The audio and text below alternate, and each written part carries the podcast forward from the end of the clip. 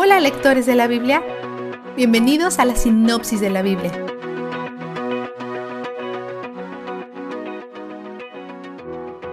Ayer, Dios validó el papel de Aarón como sumo sacerdote, y hoy se dirige a Aarón directamente. Esto es raro, él normalmente hace que Moisés le comunique las cosas a Aarón, pero hay algunas veces en las que habla directamente con Aarón. Él habla de cómo se supone que los sacerdotes y los levitas deben cuidar del tabernáculo. Los sacerdotes, Aarón y sus dos hijos, cuidarán el tabernáculo por dentro, cerca de las vasijas sagradas, y los levitas lo cuidarán por fuera. Si un levita pasa a la parte reservada para los sacerdotes, ambos morirán.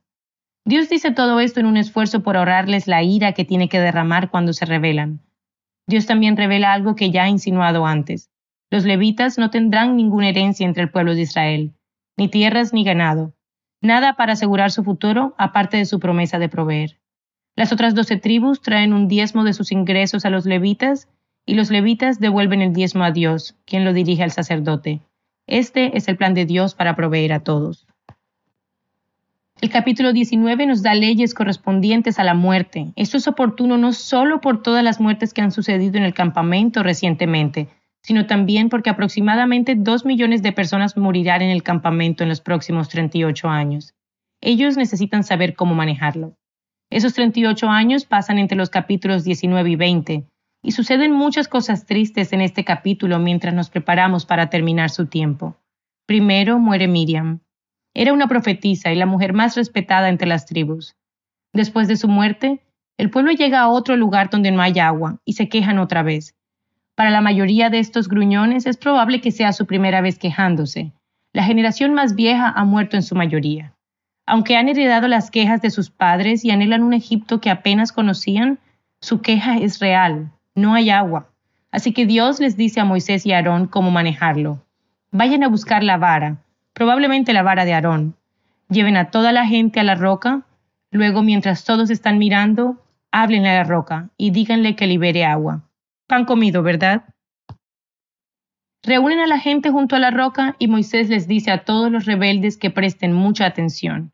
Pero entonces él se convierte en un rebelde, porque golpea la roca dos veces en lugar de hablarle. Como líder del pueblo, deja que su enojo, frustración y agotamiento tomen el volante. Él tiene 120 años de edad y parece que esta generación más joven está repitiendo los errores de sus padres. Moisés hace caso omiso a las palabras de Dios, ya sea casual o descaradamente. Quizás incluso razonó que esto fue lo que hizo antes y funcionó. Cuando estaban en esta situación en Éxodo 17, Dios le dijo que golpeara la roca, pero las instrucciones son diferentes esta vez, y Moisés se justifica. Aún así Dios les da agua, pero la desobediencia e incredulidad de Moisés le costó caro. Dios muestra su bondad siendo indulgente con los pecadores que se rebelan contra él, pero hay consecuencias incluso para una leve desobediencia. Como resultado, Aarón y Moisés también tiene prohibido entrar a Canaán. En su viaje a Canaán pasan por Edom, la tierra de los descendientes de Saúl. Los edomitas son los parientes más cercanos de los israelitas. Moisés hace que los mensajeros le pregunten al rey de Edom si pueden pasar, pero él dice que no.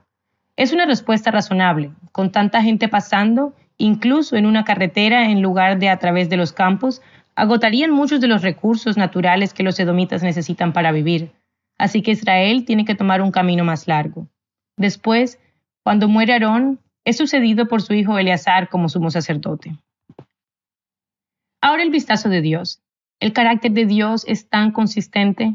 Una y otra vez vemos cómo Él hace sus reglas y su pueblo lo desobedece. Y mientras tienen que lidiar con las consecuencias de sus pecados, Él al final es muy misericordioso.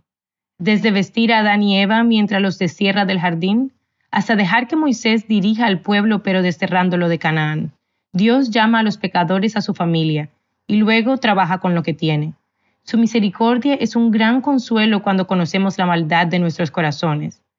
Pero lo poco de sabiduría que nos ha dado es suficiente para saber que Él es donde el júbilo está. La sinopsis de la Biblia es presentada a ustedes gracias a B-Group, estudios bíblicos y de discipulado que se reúnen en iglesias y hogares alrededor del mundo cada semana.